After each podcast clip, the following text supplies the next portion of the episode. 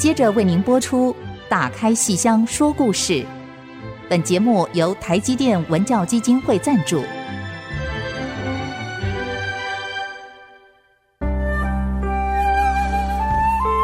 打开戏箱子，看见台上的精彩一刻。戏箱子里还有许多你不知道的喜怒哀乐、悲欢离合。让戏曲专家王安琪、罗世龙和您一起打开戏箱说故事。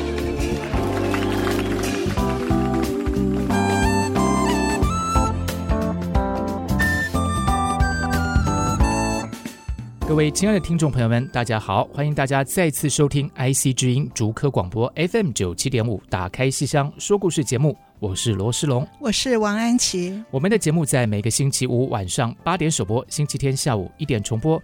节目呢也会同步在 IC 之音的随选直播、Apple Podcast、Google Podcast 以及 Spotify 同步上线，欢迎大家收听哦。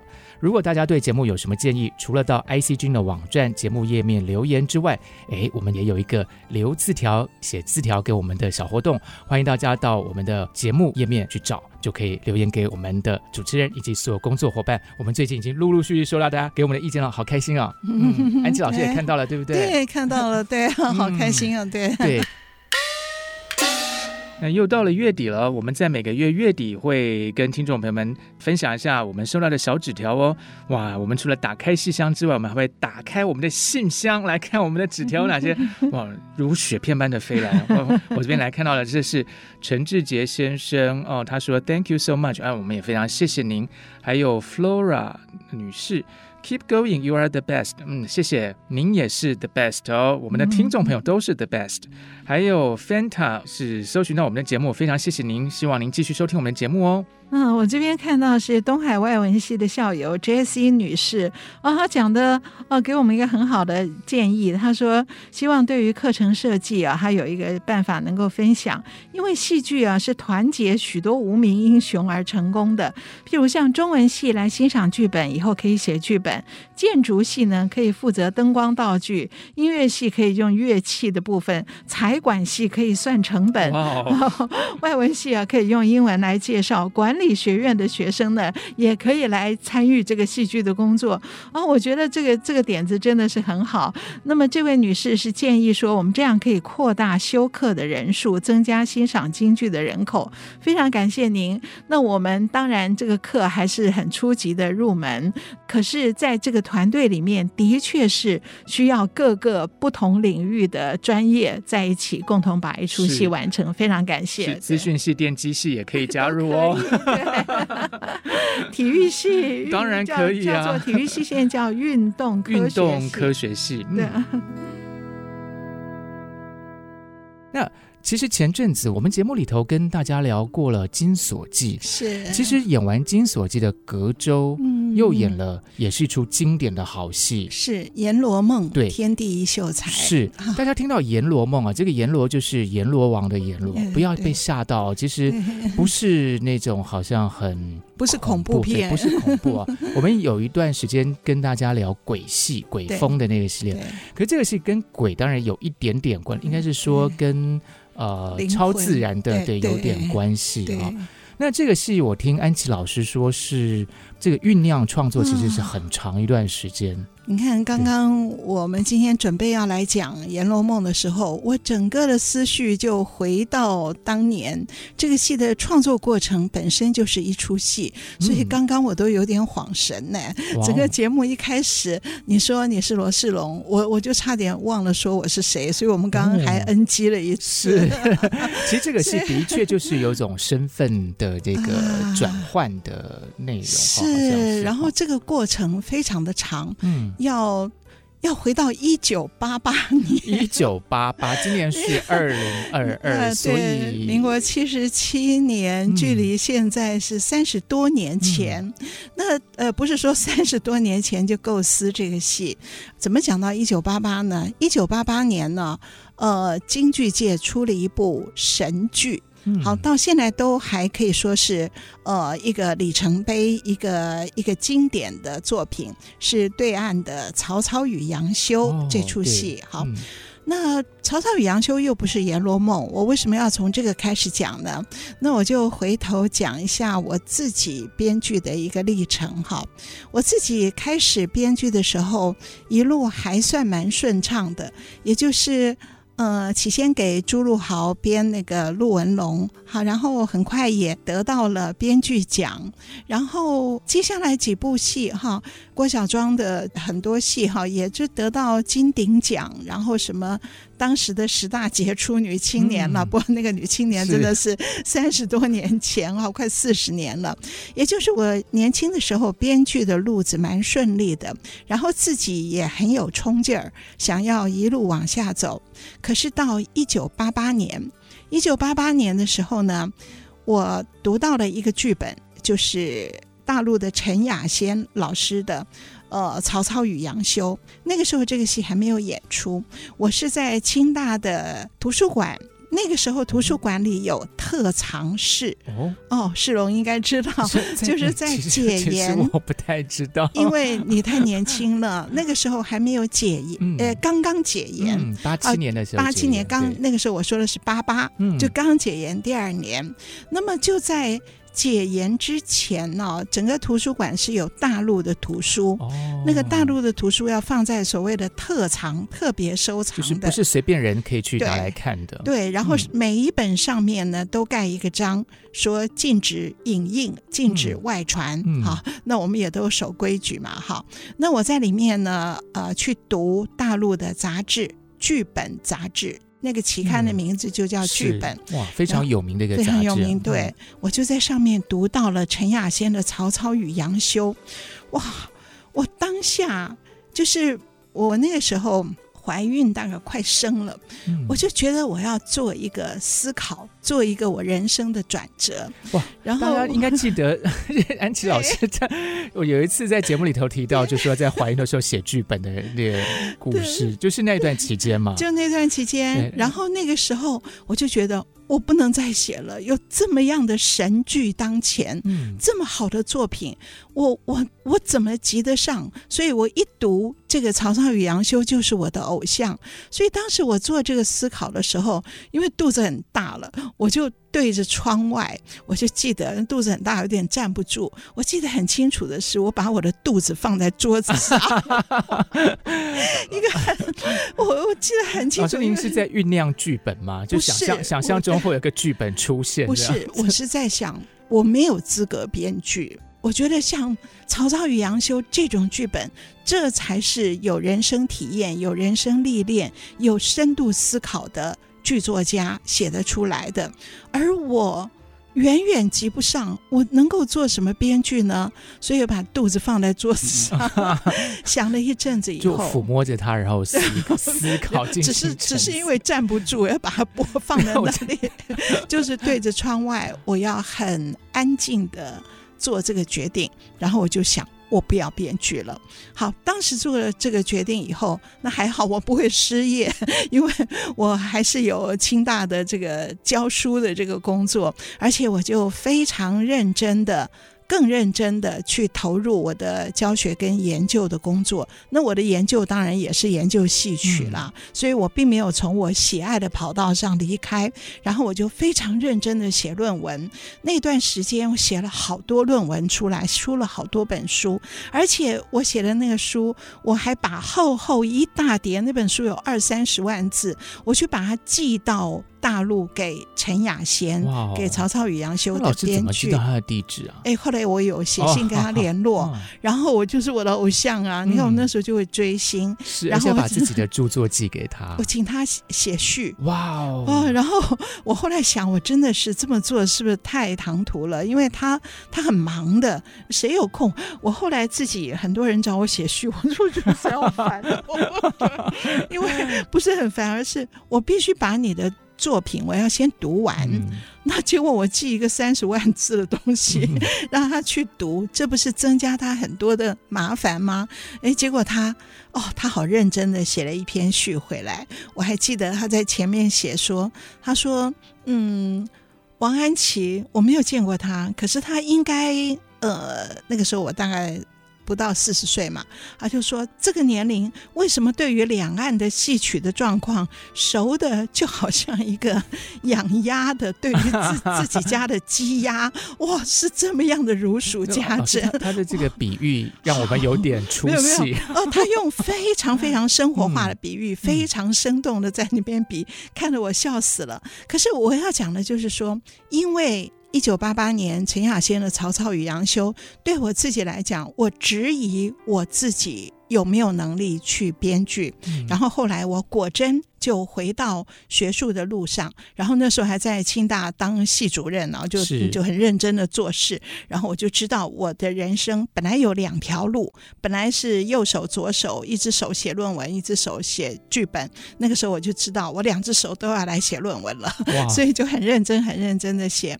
可是隔了几年，然后发生一些变化，呃。在陈亚仙那边有一些变化。好，那我先讲这个。现在先暂时抛开我自己，就是他一九八八年的《曹操与杨修》当然大走红了哈。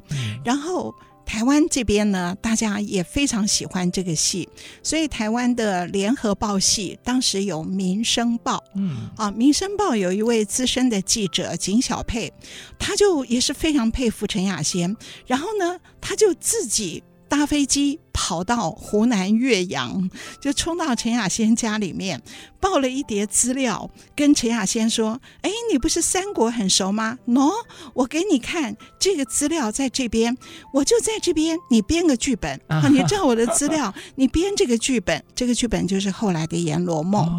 好，你编这个剧本，你不编好，我不走，我就住在你家。哇，那个，哇，那个景小佩非常好玩的，他是一个非常非常。”直率的人哇！结果陈雅仙吓死了，怎么台湾来了一个女的要住在我家，而且还知道她地址？对呀、啊，然后要要要我我要我编剧命题作文，命题作文，他整个就就呆呆的。不过后来他静下来看了这个资料以后，他觉得这里面有戏有文章可做，那是什么戏？什么文章呢？哎，我们先稍微休息一下，待会儿再回过头来跟大家继续聊。陈雅仙老师收到了这么一个访客带来的东西之后，哎，想到了什么？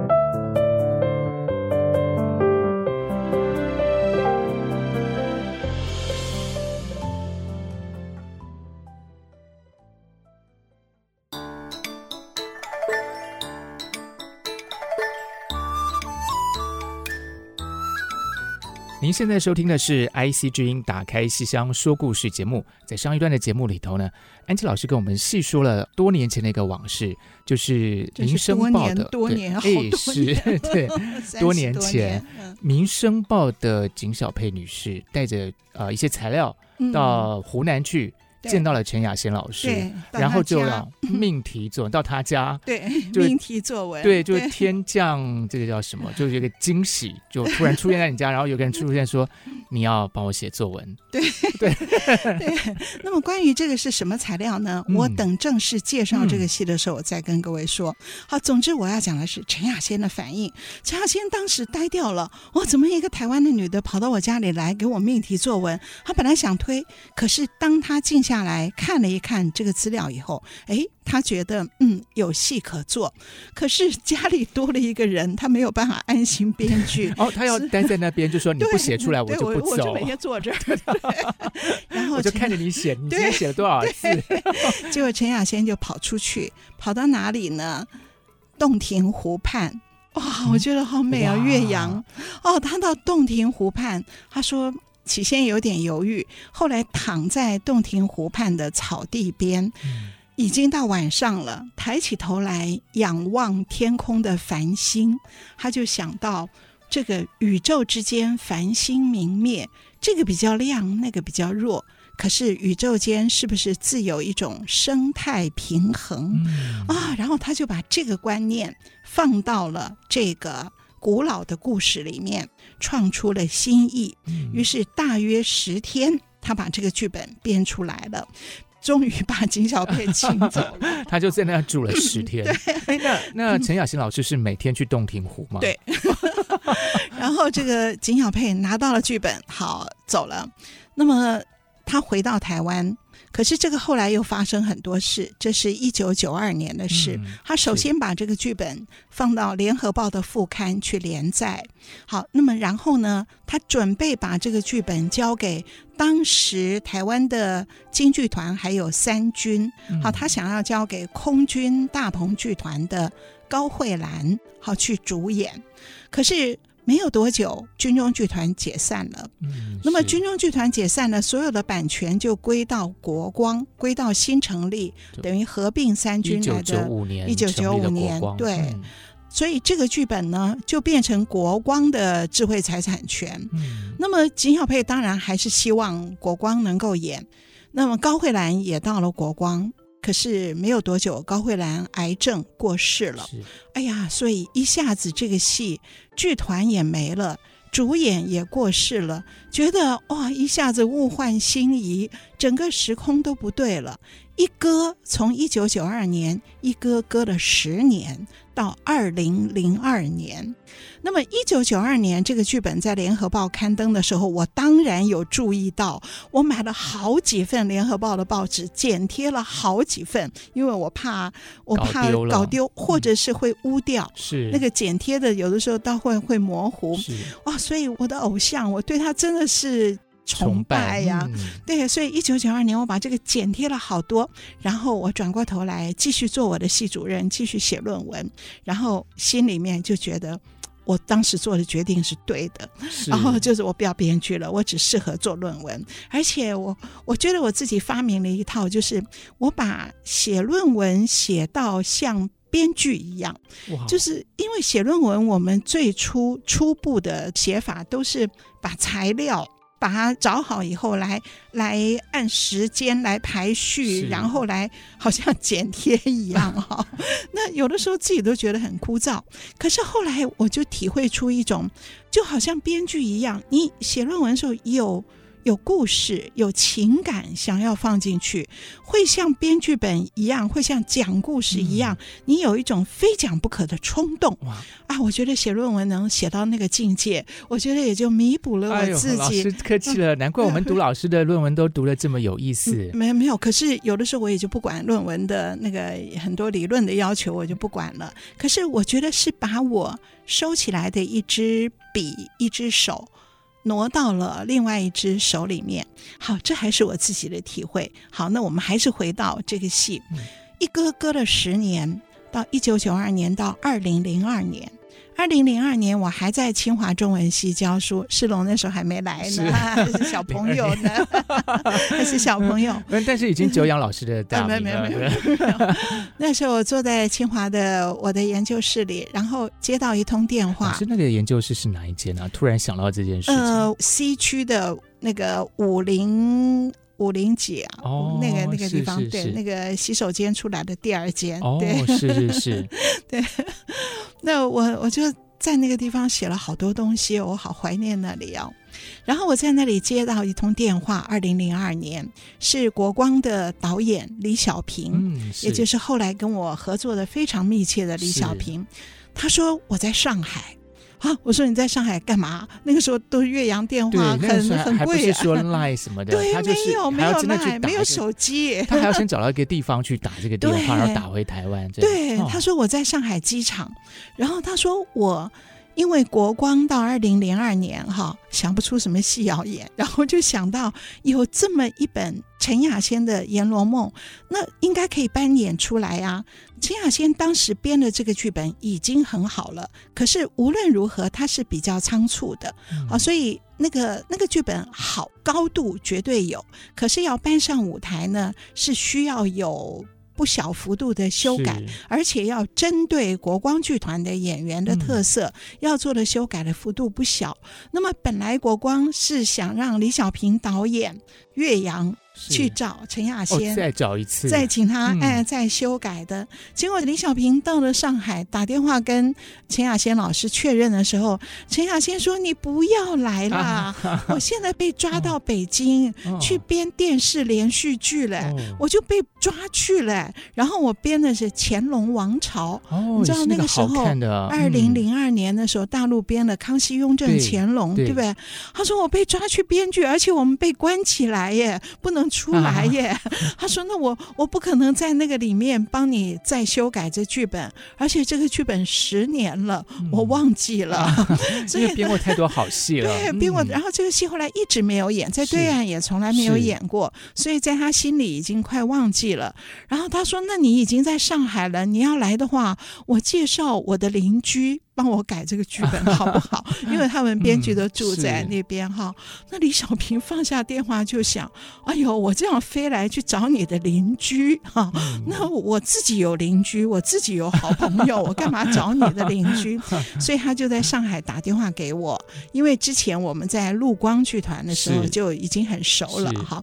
那小平就找我说，叫我来把这个剧本哈，把它变成能够上台的演出本。那我一听。我的偶像，我怎么敢？好，我当时就是因为他的《曹操与杨修》，我觉得我没有资格编剧，我说我不敢，所以我电话里绝对不敢接这个工作。然后我就介绍了我的邻居，我的好朋友 沈慧茹。好，我说我有我的好朋友，我们的邻居沈慧茹介绍给小平。帮他改这个剧本，好，结果小平就从上海飞回来了。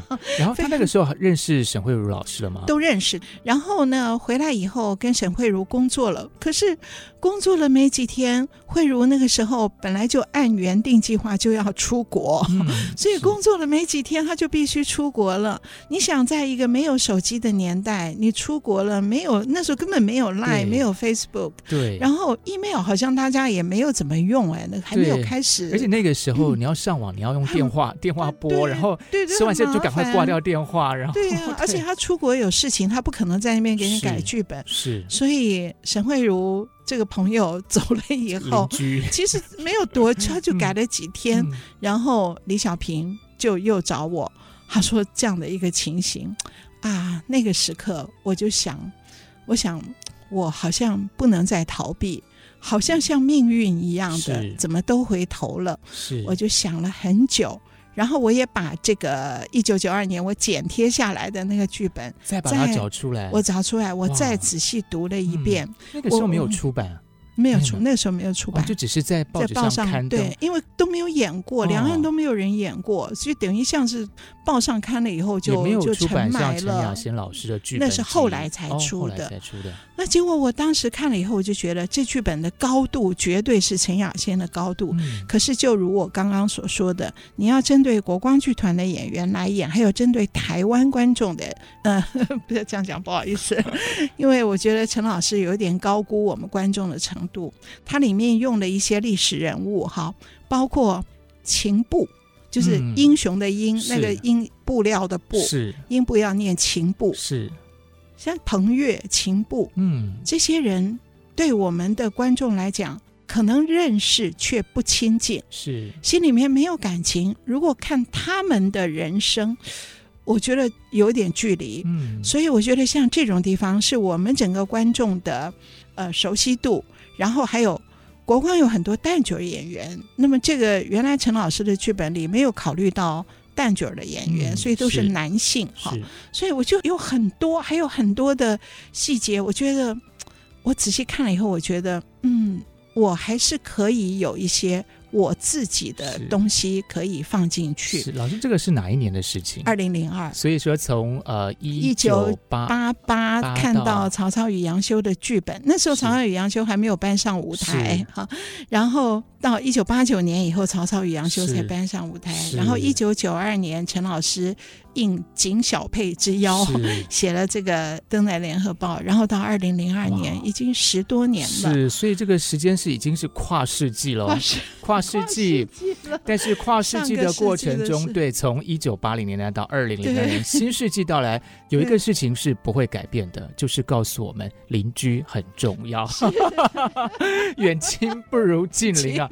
各位听众朋友们，在听我们节目的时候，也不要忘了，就是好东西要跟好朋友分享，把你的左邻右舍都找来一起听我们的节目吧，因为说不准哪一天你的邻居就会帮到你哦。我们先稍微休息一下，来听听看安琪老师怎么样去着手进行改编。好。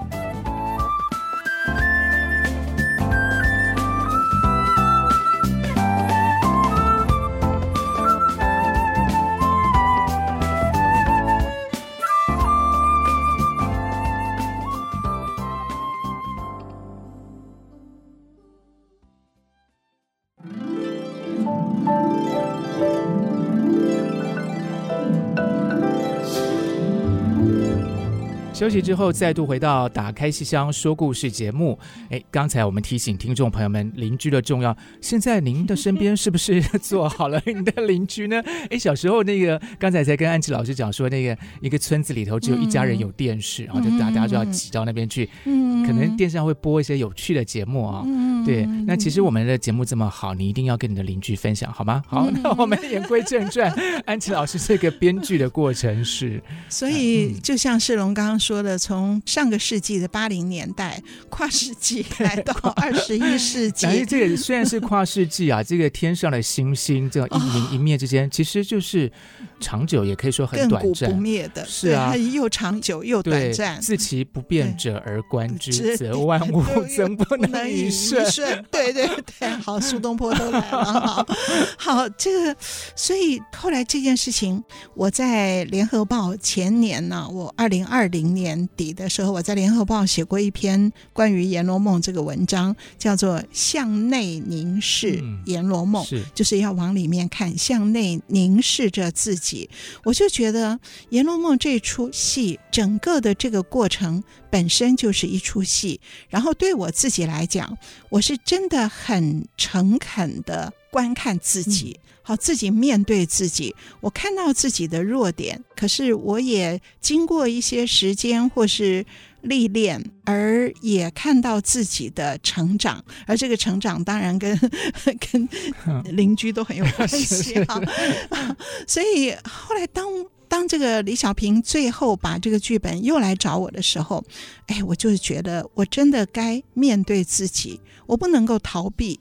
我从小就喜欢戏，而且我那么小的时候就立志要做戏曲的现代化，要做戏曲的创作。我为什么要害怕而闪躲呢？我觉得那一刻是我自己觉得我可以面对自己的时刻了。那时候我还没有到国光去工作，所以为了《阎罗梦》这个戏，他们就聘我做一个就是剧本的修编跟艺术顾问吧，还是戏剧顾问之类的哈。那我就非常认真的投入到这个戏，每天都坐在清华的我自己的研究室里面，一页一页的写，那都在我的笔下不断的像。陈亚仙这个创作者，我们到后来哦，都始终没有把编剧的名字上多加上我自己跟沈慧茹，我们都没有加上，因为我觉得这个编剧我们不能僭越，绝对是陈亚仙一个人，所以我们用的都叫做演出本修编。是好，而且我在写的时候。虽然我们真的改了很多，可是我知道是因为这样的一个呃，等于是整个时事所造成的，所以我写的时候随时把陈亚仙放到我的笔下来致敬。嗯、好，包括序幕曲，序幕曲一开头我就说：“今朝才子逞奇才，今天的才子。”好，这个悠悠一梦连千载，戏文话本传下来。今朝才子逞奇才。今朝才子是谁？当然就是陈亚仙。好，嗯、所以我就随时在把它端出来。今朝才子才，梦儿八岁了连英才，秀门儿金盘开。而且我把曹操与杨修的。剧情还有两句唱词也放到《阎罗梦》里面来。嗯、我就是随时觉得，我觉得这个才叫致敬，是是是，应该是用这种方法来致敬。所以我一直非常非常的，我觉得我自己非常的荣幸。呃，我因为陈亚先的剧本而自己缩手不敢做，可是兜了一圈，从上个世纪到这个世纪以后，又因为。他没有时间来改自己的剧本，而由我来接手，而让我自己重新产生了勇气，以及面对自己的一个信心。是所以这对我来讲，这是一段生命的历程。听起来好美哦，我都可以想象出说。那个在洞庭湖畔上面的那颗星星，正在眨着眼，然后看这件事情的发生。哎，然后这个星星的生态平衡，其实，在戏里面跟整个戏的思想主题有关系。可是我们必须把剧情介绍完了，才能够来说。嗯、然后这个，我就坐在清华的研究室里面，就很仔细的一页一页的改，然后跟李小平。李小平就在排练场上，在国光剧团的排练场上不断地排，然后到晚上我们互相通电话，我告诉他我为什么这样改，然后他告诉我演员有什么反应，然后那段日子我觉得是我跟小平奠定下一个非常深厚的。创作的合作关系的一个基础，嗯、我跟他认识的很早，后来我们也合作过很多部戏。可是这一次真的是一个原作者不在场，而就是我们两个人在试探、在摸索，而且这个戏里面写的都是灵魂，是，然后我们却在探索。灵魂的灵魂深处，我们不希望台上的每一个灵魂只是出来介绍故事，只是功能性的人物。我们不希望这样。然后我们把每一个灵魂的灵魂深处去仔细的挖掘。所以那段二零零二年那段过程是让我自己觉得很成长，而且也跟小平导演有了一个非常深厚的彼此的认识。好，那。那我我再稍微岔开一点，我自己在口述我自己的创作经历的时候，嗯、后来呢是由王兆宇跟李明伟出了这个书，叫《京剧未来式》，里面写的是王安祈与国光的京剧新美学的关系，那个基本上是我口述的，其中有一章我把它叫做。第六轮就是五轮之外，嗯、君臣父子夫妻朋友师生，好，是这个这个五轮关系之外的第六轮。好，我有一章就叫第六轮。我觉得第六轮就是创作伙伴。嗯，就譬如说我跟李小平，你要说我们是朋友，当然也是朋友，可是我们几乎没有一起吃过一顿饭。嗯、然后我对朋友的他自己的私事，我。不关心，好，完全不知道他在做一些什么他自己的事。可是，在创作这件事情上，我觉得我们可以面对面坐在那里对谈十个钟头，而掏心剖肺。为了要编这个剧本，要想这个灵魂，我会用很多我自己的生活经验跟他来剖析，也是自我剖析，也是。跟对方分享，他也会讲出很多他心底的一些，我想也很少对人讲的心事。那我们会这样面对面的，完全把自己各自向内凝视，而把心底的话都剖析出来，跟对方分享。我觉得这个，这个你说不是朋友吗？也，嗯、这跟朋友。不是单纯的朋友，这个就是第六轮，是。就是五轮之外的创作伙伴，未必有像朋友那么亲近，可是可能比朋友之间更坦诚，是真的坦诚。嗯，所以那段过程我自己觉得很珍惜。所以在《阎罗梦》演完以后，那一年后来那个国光的团长找我到国光去当艺术总监，是。他本来一直找我，我不敢去。那我很怕面对一团的 演员，是，现在应该不会怕了吧？还是会怕，还是会 这么多年来还是会怕，还是会怕。老 师，我们是不是要写信给演员老师们说，你们为什么要？没有，可是我会了解，各自有各自不同的思考。是，你看，果然吧，当时就有这个体会，到现在还是一样。当时李小平就跟我讲，他昨天改的那一段呢，后来呢，这个呃，这个演员有他的看法，那个演员也有他的看法。像其中一个很好玩的例子。就是那个这个戏是《阎罗梦》，嗯，啊，他是一个书生，我们以后会介绍剧情。书生去到阴间做了六个时辰的阎罗王，嗯，那么原来真正的那个阎罗王呢，休假六个时辰，嗯、休假半天，好累哦，好累，就平常这么忙，然后休假只有 半天。就 那这个老阎罗王就是真的阎罗王啊！看完剧本以后啊，就说。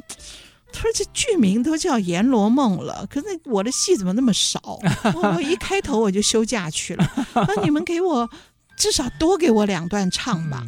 哎呀，就小平就告诉我。”我听了以后，我就觉得，呃，这全部都是本位主义，自己这样想，哎，心里很气。我就坐在那边吃便当，坐在我的研究室吃便当，每次吃便当的时候都会想出很多解决的方法。对，我就开始反省，一口一口咀嚼，嗯，然后我就反省，我觉得他说的有道理。嗯，这个老阎罗王不能够没有态度，虽然他是去休假，可是他的态度。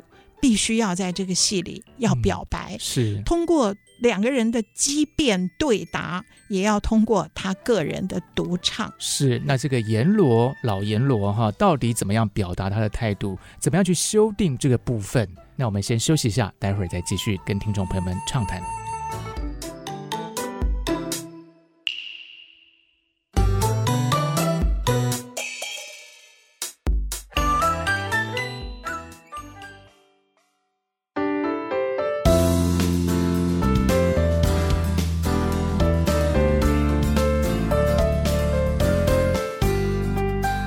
大家继续收听《打开西厢说故事》节目。今天安琪老师跟我们谈到这个《阎罗梦》的创生的过程哈，那么其实刚才讲了有位国光的演员啊，一位前辈，他还提到说想要有一些唱词，对，对就是演那个老的阎罗王的这位演员，应该去休假，但是他好像需要有些发挥的地方。对对对，这个演员啊唱的很好，花脸演员，因为阎罗王嘛是花脸，他唱的很好。那可是他提这个意见呢，他说我怎么剧名叫《阎罗梦》，我都没唱。那后来我就因为是梦嘛。就是跟你无关，你已经梦到另外一个人了。所以，可是后来我觉得他讲的很有道理，我真的就是吃便当是慢慢咀嚼的过程，嗯、觉得有道理啊。然后我就觉得真的需要，所以就给他加了唱。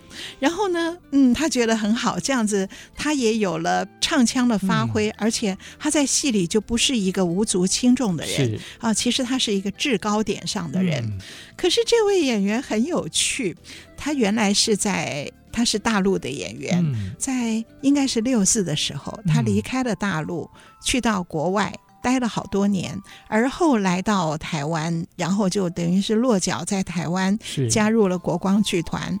那他唱的很好，可是等到这个《阎罗梦》这个戏在台湾国光在台湾演过以后呢，很受欢迎。然后隔了两年，我们要去大陆演，要到北京去演。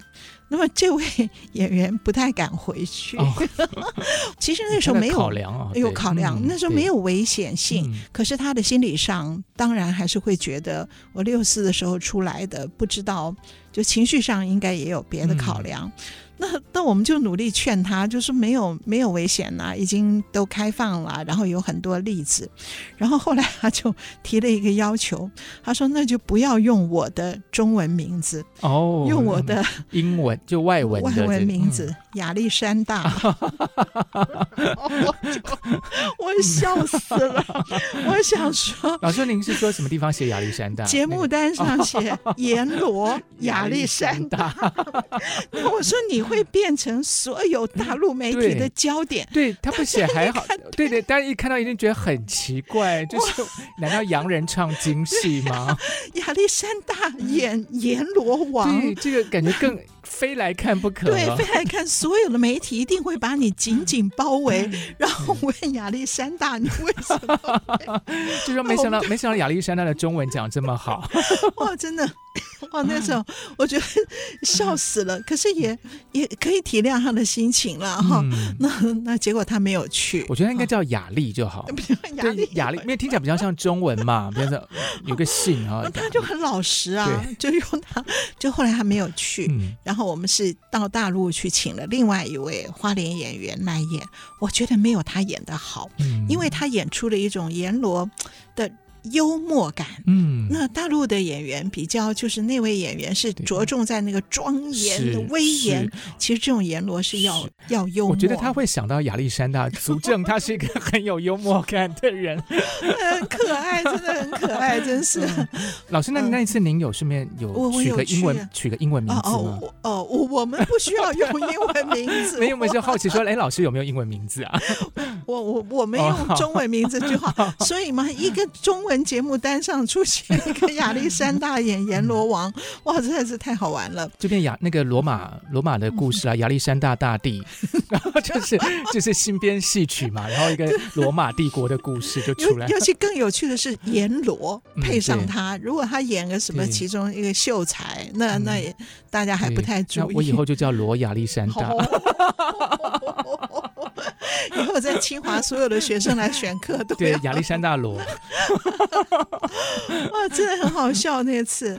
可是我我的意思是说，嗯，作为一个编剧啊，这个戏剧是一个综合艺术，就是编剧自己有很完整的一套思路之后啊，你搬上舞台的时候，演员的想法还是还是自己要有分辨能力，嗯、有的纯粹是为了。个人自己的思考，自己的想表现，可是有的地方可以借力使力，把它转换成一个对于剧本的人设哈人物塑造的一个更深度的表现。嗯、那像整个戏主演这个秀才的唐文华，他也有意见。哦，那时候就是唐文华老师，一开始就是唐文华，嗯、本来是要高慧兰，是。高慧兰是小生，是可是他过世了，生过世了，那结果就换成老生来演，好，其实更合适，嗯、因为这个剧中的这个秀才是到了五十岁，头发都白了，是。满腹经纶，可是都没有考上，是。好，所以老生也很适合。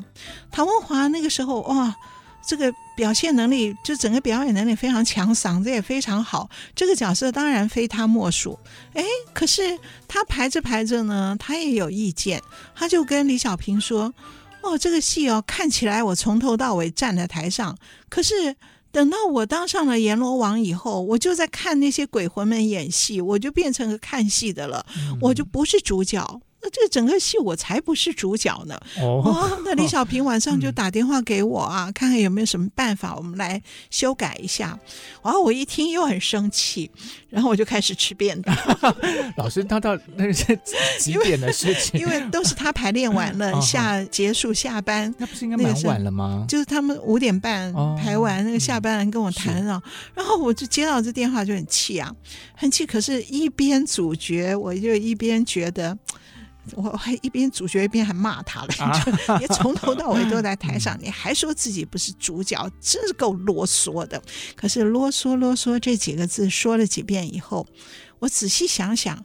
还真的，他的感觉是最直接的，嗯、因为他冠冕袍带坐上那个位置，当了阎罗王以后，他就在看阴间的这些冤魂们在诉什么冤，都是冤魂一个一个在说：“我这辈子不公平，你下辈子要要怎么偿还我？”然后他就真的变成一个看戏的、听戏的人了。哎，那我一想，这样的确他说的有理，只有头尾有戏，那么中间呢？他是看戏的人，这怎么办？后来我跟小平讨论了很久，我们把整个的结构大动，嗯、而且陈亚仙老师原来写的是。两世轮回。是，那我们照中国人的习惯，一定要三世轮回才可以看得出一个始末根由，嗯、所以我们把它加为三世，然后把整个的结构让它穿梭阴阳，嗯、不止六个时辰完全在阴间，然后有很多地方他会着急的要介入表态，哎。那么做了大大小小各式各样的修正以后，嗯，唐文华好像满意了。嗯、那我们自己也觉得，的确，好，他的呃，可能是站在他自己的立场所想出来的 那个要求，是可是会提供我们从另外一个角度借力使力，是让这个剧本的内涵会更丰厚。哎，可是我们讲了半天，听众朋友大概还不知道我们在讲了什么故事啊？对，这个是要听到现在，就是有一个阎罗。王，嗯不是阎罗君，有不是有一个就是那一位阎罗 王，他休假半天，然后还有一个秀才到五十岁，对，五十岁才考上的这个。对那因为老师刚才其实讲到说，这个剧团里有很多就是女性的演员老师哈，那但是这样听起来，目前也就只两位男性的演员嘛，是，所以这故事应该一定还有其他的部分。嗯、对，我们今天可以提个头，是，然后细节我们到下一次再跟。没有问题。对。嗯那这个故事呢，其实就是从唐文华主演的这位秀才，他叫司马茂，好容貌的貌，司马好司马茂。司马茂呢，他满腹经纶，可是到了五十岁啊，考试啊都永远考不上。然后他发觉，原来呢是在贪污，原来考场里面买官鬻爵，哇！所以他非常的气愤，他就觉得考场不公平，然后官场不公平，整个社会不公平，整个朝廷不公平，嗯、整个人间不公平，甚至整个阴间也都不公平。哇！哇他非常气愤了。书生、嗯、对书生都是这样，愤青，愤青，愤青，他已经不是愤青了，老愤老，老愤青。他有一个执着，因为书生读圣贤书，嗯，你总是对于是非黑白、人生的理想有一种执着。我、嗯、还好啦。啊，对，对，你是文青啦，你你是皖南呐，对，对，我觉得戏曲就这样，会让人家一直想要投射自己进去。这样，好，老师，我们继续。然后他就愤恨到，所以他这个人的形象啊，我那时候想到说，他又很穷，嗯，那他带着太太上京赶考，然后穷的都没有东西吃。然后我就想到要用一个具体的食物，便当吗？不是，我就想到跟他的个性相合的，有一种东西叫杠子头。嗯，我不知道你们这是什么？这是什么？就是那个膜，听起来好硬哦，很硬，就是很硬，听起来就对，就硬颈，对不对？脖子很硬，对，杠子头。好，那么其实它又叫膜。就是什么羊肉哦，泡馍那个泡馍，对，那个那个我不晓得这两样东西是不是百分之百相同，可是大致是这样的。如果好的就是比较富贵的吃法是加羊肉泡在羊肉汤里，或是牛肉汤里，叫牛肉泡馍或羊肉泡馍，这种这种是很高级的。可是贫穷一点的没有，它没有肉，对，就是那个粗面粉，干干的这样，干干的杠子头，这个东西啊不容易坏，然后就可以。带出来，你上京赶考带在身上，饿了吃一口，嗯、它不容易坏，然后还蛮筋饱的，因为面很粗。是，好让我是因为我其实是在医院门口，好就是不管是荣总或台大门口 都有卖杠子头。哦，真的吗？因为我以前陪我爸在医院、嗯、那个荣总那边呢，有很多老农民，是，所以他会卖很多那个这种。哎，其实是老农民行军啊什么的时候吃的，是，是。让大家现在回味一下，是。就是叫杠子头，嗯、哇，那个那个东西我就印象很深，因为我买过，它很硬，嗯，很硬，不太容易咬，可是它也就是比较，你吃一口可能就可以盯半天，就是比较薄一点。好，那所以这个书生就是带着杠子头上京来赶考，穷到什么都没有的时候，他太太劝他，我们别考了，既然这么不公平，我们。回家吧，那我们回家以后，就算没东西吃，一碗小米粥，一个杠子头，你半口，我一口，嗯、我们这样也可以。是啊，可以清贫自在。是，而且这个两人之间的真情，好像可以抵过很多世间的不公平。对，嗯、我们今天先讲到这个杠子头。对呀、啊，这个杠子头，也许大家这个是在吃便当的时候听我们的节目，但是你要珍惜你现在的福气哦，因为你不是在吃杠子头，很硬的那个杠子头。哎，我们这个因为故事还有很多要跟大家分享的，开始讲。对，我们就先起个头，下次呢会再跟听众朋友们继续的把这个故事给讲完。哈，在节目最后，我们要提醒听众朋友们，在我们的节目页面上会有留字条、写小纸条给我们所有呃工作伙伴，欢迎大家到我们节目页面上去填写这个小纸条。打开西厢说故事节目，我是罗世龙，我是王安琪，我们下次节目时间再见，拜拜。